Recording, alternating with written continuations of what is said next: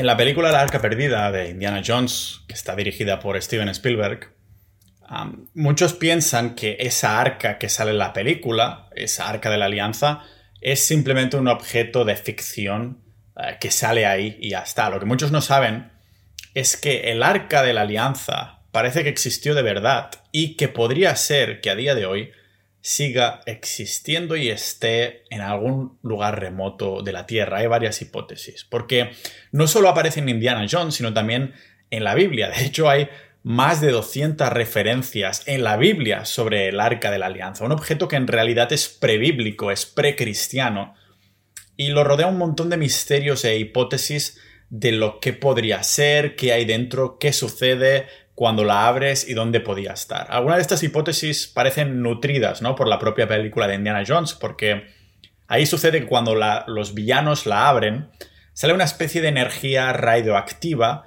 es medio mística, pero también uno de los villanes empiezan como a deshacerse, a morir. Es, a ver, eh, sé que es un spoiler, pero si no has visto la película ya han pasado décadas, así que es culpa tuya por no haberla visto. Puedes ir a YouTube y buscarlo, pero se deshacen, ¿no?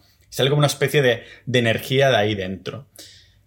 Aunque lógicamente lo que ocurre en la película de Indiana Jones es pura ficción, la idea de que abrir el arca de la alianza equivalía a una muerte segura no fue una idea del director, no fue una idea fantasiosa que se le ocurrió de pronto a Steven Spielberg y a los guionistas mientras estaban preparando la película, ni mucho menos.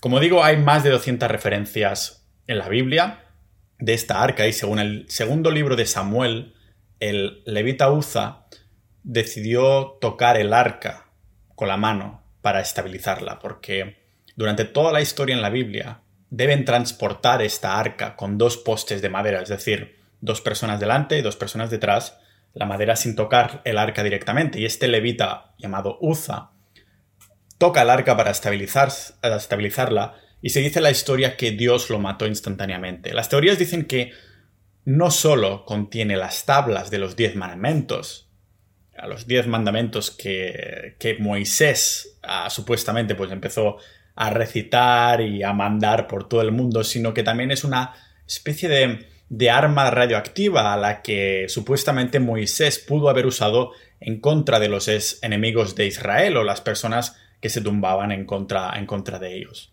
Sé que suena mucho a película, ¿vale? Sin duda lo es, pero la historia de uno de mis divulgadores favoritos, Graham Hancock, empezó todo su, trayecto como divulgador de, de historia y arqueología gracias a la búsqueda del arca, del Arca de la Alianza en un viaje que hizo por África. Y todo esto que os voy a contar aquí me hizo preguntarme si quizás lo que hay dentro esté mejor encerrado para siempre y si realmente el arca está donde se supone que debe estar. Ya sabéis que me encanta la historia mística o más bien los enigmas de la historia. Ah, así que hoy vamos a ver un, recorrido de dónde podía estar el arca de la alianza aquí en el podcast multipotencial de Pau Ninja.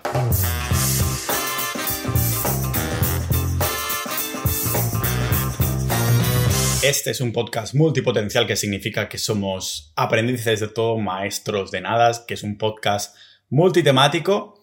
Eh, y hoy toca uno de estos episodios de historia que me gustaría sacar más a menudo, pero ¿qué pasa? Que también me interesa hablar de Bitcoin, de negocios online, de nutrición, de salud, de calistenia, de lo que me dé la gana. Al fin y al cabo, esto es la multipotencialidad. No te puedes casar con un solo tema. Me gustaría casarme con todas con todos los temas, con, con todas también, ¿no? Pero ya me entendéis.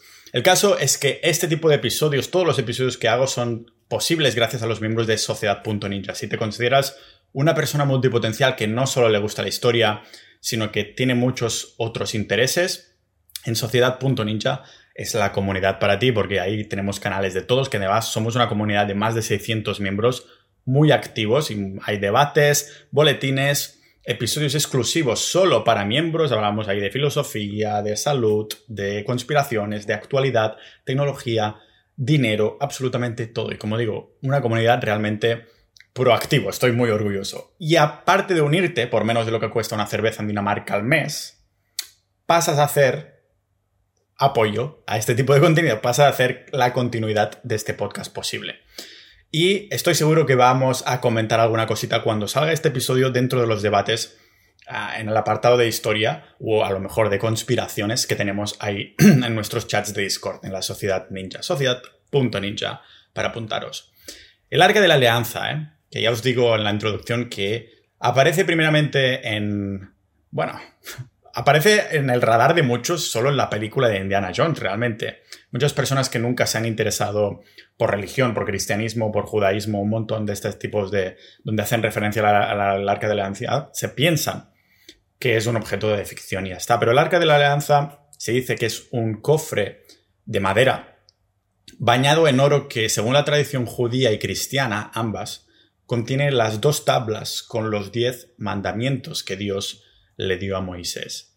Las famosas leyes de esas de no matarás, no robarás y todo eso. Pero según la historia popular, había mucho más ahí dentro. Algunas hipótesis sugieren que encapsulado ahí hay un arma de gran poder difícil de controlar, ¿no? Unos poderes que pueden surgir de dos piezas de material radioactivo que supuestamente serían o bien estas tablas de Moisés o quizás también trozos de un meteorito que Moisés hubiera encontrado en el monte Sinaí, las colocó en el arca y engañó a los israelitas, haciéndolos creer que eran unas tablas de piedra escritas por Yahweh con las leyes dentro. Esta es una de las teorías que, he leído por ahí, ¿no? Ni siquiera sabemos dónde está. Eso parece una, soberana tontería, una conspiración muy fácil de desmontar, pero esperaros a ver más adelante lo que os tengo que comentar sobre este tema, porque ni siquiera sabemos dónde está al 100%, aunque hay hipótesis plausibles y hoy vamos a dirigir el episodio en la hipótesis que creo que tiene más sustancia. Pero lo que es seguro es que seguramente nunca sabremos, sabremos de verdad lo que hay dentro. Quizás no hay nada dentro del arca de la alianza, pero que existió y que sigue existiendo sí es más fácil de creer. Al fin y al cabo hay una lista, una lista tampoco muy larga, de objetos bíblicos que salen en la Biblia, que sí se han encontrado y si las localidades y sitios de la Biblia existen en la realidad, existieron en ese momento, se hacen referencia a sitios y a objetos que existieron y se saben que existen, no tenemos por qué pensar que ah, de pronto este objeto será lo único que no vaya a existir, ¿vale? El arca de la alianza aparece en la Biblia unos 650 años antes de Cristo. El misterio es que después de estas referencias, de estas 200 y pico referencias, va pasando el libro, va pasando la historia de la Biblia y de pronto desaparece por completo. Y lo hace cuando desaparece cuando el arca entra dentro de la historia en el templo de Salomón. Ahora lo veremos, ¿vale? El cofre se etiqueta, como digo, de prebiblio, precristiano, porque realmente no es un objeto cristiano judío. O sea, aunque hay más de 200 referencias al, al arca de la, alianza en la Biblia, y coja una importancia absoluta muy central, el arca fue fabricada supuestamente antes de que fuera escrita la Biblia. La última vez que la Biblia habla de, ella, nos la deja en Jerusalén. Ah, pero lo que se piensa a nivel global es que el arca fue saqueada desde Jerusalén cuando los de Babilonia saquearon Jerusalén en el año 587 a.C. Lo que no cuadra en esta historia, lo que no cuadra en esta historia es que los babilonios eran como unos burócratas de los pies a la cabeza, tenían registros de todo lo que tomaban a la fuerza o pidiéndolo, ¿no? Incluyendo lo que pillaron de Jerusalén en esa época. Y en esos registros, en los registros de ese saqueo, el arca de la alianza no aparece. Tampoco está entre la lista de tesoros que se devolvieron a Jerusalén después del exilio, cuando la gente de Israel vuelve a la Tierra Santa. O sea, que parece mm, que el arca ya no está en el templo antes de la invasión del saqueo de Babilonia por parte de los babilonios. Y ya había desaparecido. Nadie tiene una historia de por qué, cómo y a dónde desapareció el Arca de la Alianza hasta que aterrizamos en Etiopía. Ahí sí hay una historia, la única que he podido encontrar, que afirma que pone, nos pone en un lugar cronológico en el que dice, no, esto es lo que sucedió. En Etiopía se cuenta la historia de que la famosa reina etíope Sheba, cuando viajó hacia Jerusalén para conocer a Salomón, tal como se describe en la Biblia, de hecho es casi un capítulo entero, aparte de intercambiar conocimientos, se ve que también se pasaron fluidos y quedó embarazada con el hijo de ambos. Aparentemente preñada, dejó Jerusalén, volvió a Etiopía y dio a luz al pequeño al que se le llamó Menelik, que significa el hijo del hombre sabio. Menelik, Menelik I, que terminó siendo Menelik I, a la edad ya de 21 o 22 años, quiso visitar a su padre Salomón en Jerusalén, así que, pues bueno, se dirigió al norte para intentar encontrarlo y se pasó allí un año.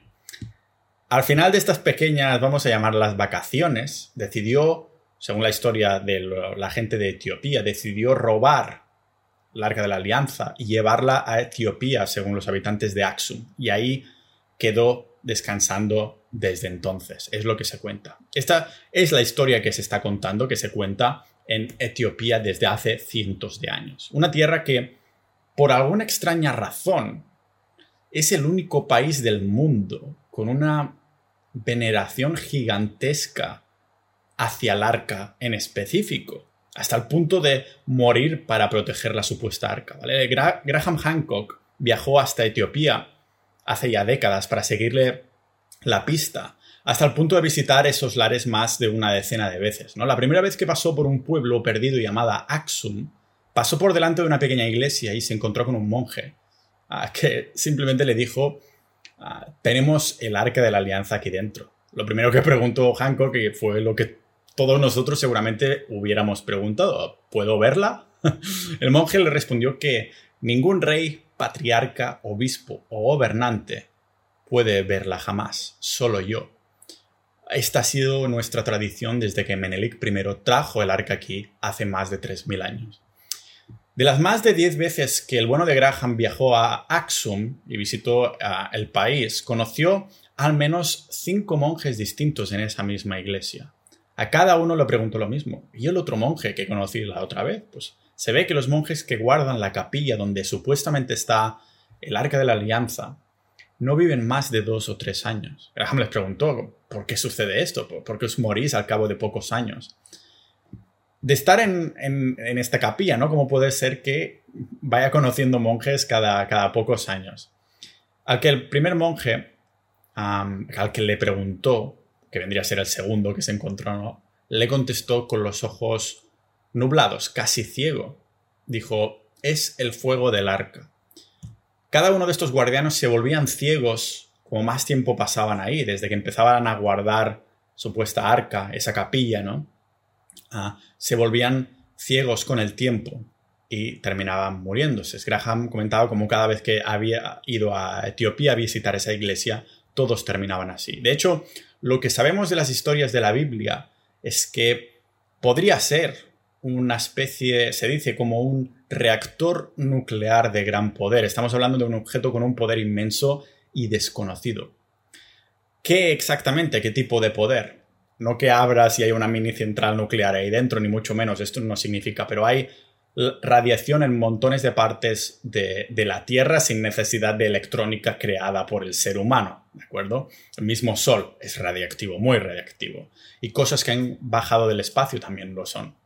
Ah, todo lo que rodea este, este misterio, la religión de Etiopía, envuelve el misterio del arca de la alianza. Tiene una cristianidad que podemos clasificar como antigua. Estamos hablando aquí de la religión que se lleva en, Etiopía, ¿no? Una cristianidad que no es lo mismo lo que se ve en Occidente, es una cristianidad antigua, pero esta religión también está conviviendo con el judaísmo antiguo, una comunidad conocida como los falashas o los beta Israel, como se llaman a ellos mismos, ¿no? Pues son una gente que practican una forma de judaísmo muy antigua y en vez de rabinos pensad que como los que vemos en Israel tienen sacerdotes y hacen sacrificios mientras que en el judaísmo moderno se dejó de sacrificar hace mucho tiempo, pero ahí continúan sacrificando. Es como una especie de, de Antiguo Testamento congelado en las montañas de Etiopía.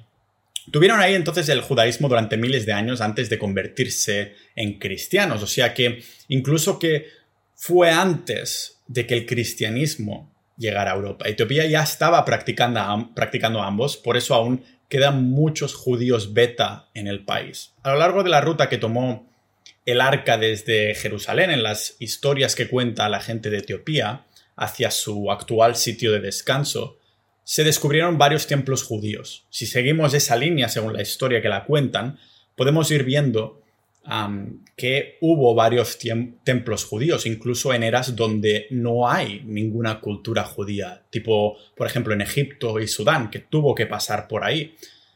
Todo esto recordemos que es de hace 3.000 años, ¿vale? Lo que se especula entonces con, estas, con estos templos judíos en toda la ruta hasta llegar a Etiopía es que fueron todos construidos para albergar momentáneamente el Arca de la Alianza durante su viaje, con un supuesto transporte que acordémonos que, bueno, al fin y al cabo no había aviones, no podían llevar el arca de ahí para ahí en un día de, de avión, ni mucho menos. Había muchísimo tiempo, muchas paradas y un objeto sagrado no se podía dejar simplemente en tu tienda de campaña y dormir al lado de él. Necesitaba ser ah, venerado ah, y tener su casa, para decirlo así.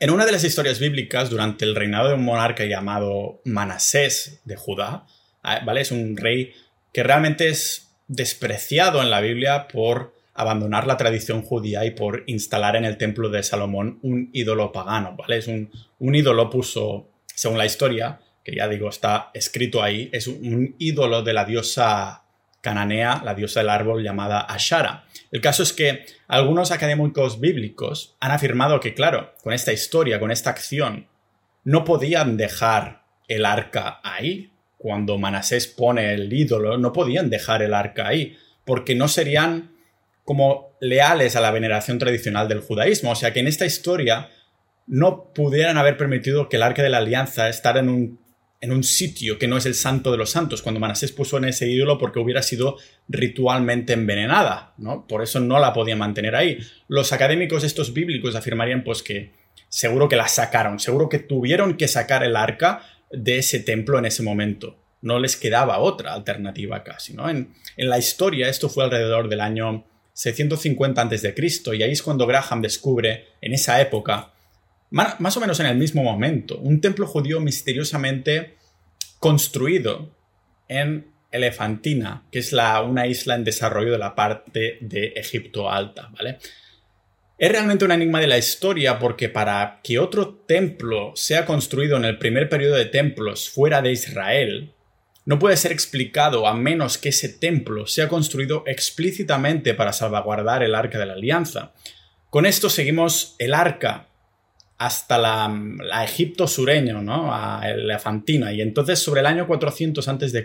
ese templo de pronto es destruido. Hay un conflicto entre la población judía de la isla y los egipcios la sacan de ahí, viajan hacia el sur, siguiendo el río Nilo, hasta llegar al lago Tana, en Etiopía. Resulta que hay una isla en el lago Tana que tiene una antigua tradición incluso mucho, mucho más fuerte entonces sobre el arca de la alianza. Los monjes ahora cristianos dicen que el arca les fue traída ahí. Enseñaron escrituras antiguas a Graham mostrándole el diseño de estructuras que habían sido parte de la acomodación del arca en la isla Tanacocoas. ¿no? Dicen que fue entonces a partir de ese evento que Etiopía se convertía al cristianismo hace aproximadamente unos 200 años antes de Cristo.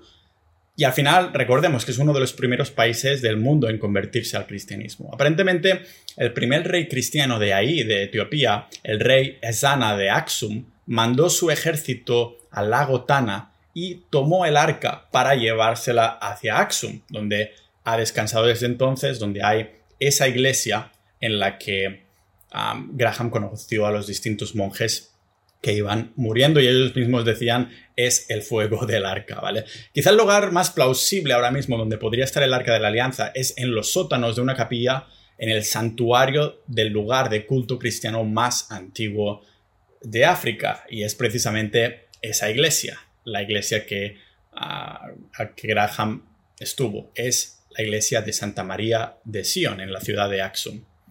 Es posible ir a la capilla, realmente si te pillas un billete de avión, te vas a Etiopía y todo eso, te puedes plantar ahí y ya verás que seguramente no serás el único turista porque los rumores pues se esparcen muy rápido. Puedes ir ahí, hablar con el monje que está ahí, igual que hizo Graham, ¿vale? Es, como una especie de camino de evidencia circunstancial, porque es verdad que no podemos demostrar al 100% que esté en Etiopía, pero sin duda es el candidato con más papeletas. Es el único sitio del mundo que tiene una tradición de veneración absoluta al arca de la alianza hasta el día de hoy, ¿vale? El resto del mundo dice que el arca, bueno, es un objeto perdido del pasado o fantasioso de Indiana Jones, pero en cambio en Etiopía el arca es el centro de su cultura religiosa y curiosamente es una cultura religiosa cristiana que venera una reliquia precristiana.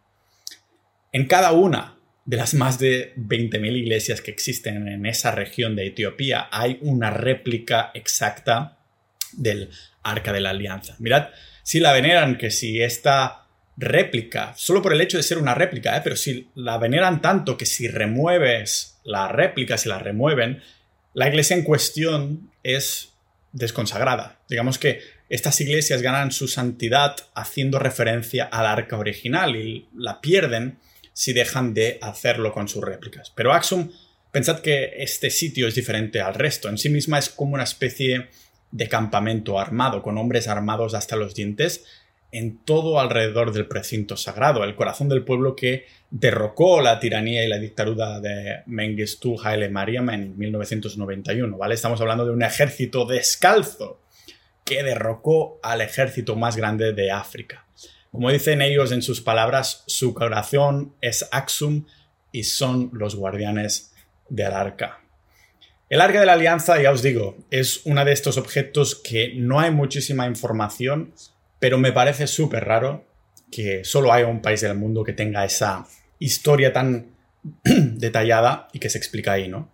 Lo que me parece muy interesante también es que es una... Es como, no, sé si llamarlo, no voy a llamarlo ironía, pero el hecho de que no puedas verificar que el, el arca que está en esta capilla, en la iglesia de Santa María de Sion, no te dejen entrar porque podrían pasar dos cosas. Imagínate que entras a la fuerza o encuentras una réplica, una falsedad, o encuentras algo verdadero. Y si abres lo que hay ahí dentro y es de las cosas peores que puedes encontrar, a lo mejor, quién sabe, ¿no? A lo mejor, ah, o sea, en ninguno de los dos casos ganas, tanto si vas ahí por la fuerza y no es una réplica, nadie gana. Si vas ahí y hay algo ahí dentro que no, queramos, no queremos ver, tampoco nadie gana. Lógicamente yo no me creo demasiado los cuentos, no me puedo creer demasiado que hay ahí dentro una especie de arma de destrucción radioactiva, pero sí que me... La, teoría del, por ejemplo, encontrar unos meteoritos como encontró Moisés supuestamente en esa montaña, podría también tener sentido, ¿no? y sabemos que la gente de Perú le pillan un montón de cataratas por estar cerca del sol, por, al fin y al cabo, como digo, el sol es radiactivo y pasa más de lo mismo pues con montones de situaciones en las que hay radioactividad, al fin y al cabo.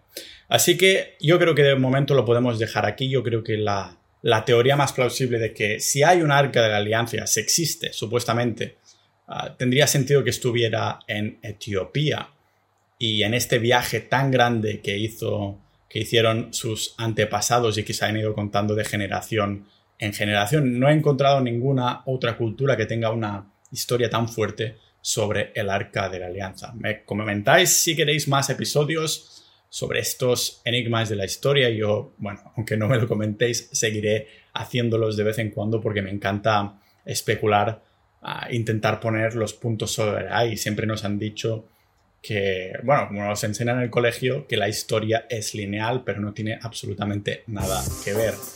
Vamos a verlo próximamente, vamos a ir al detalle en el podcast multipotencial de Pau Ninja.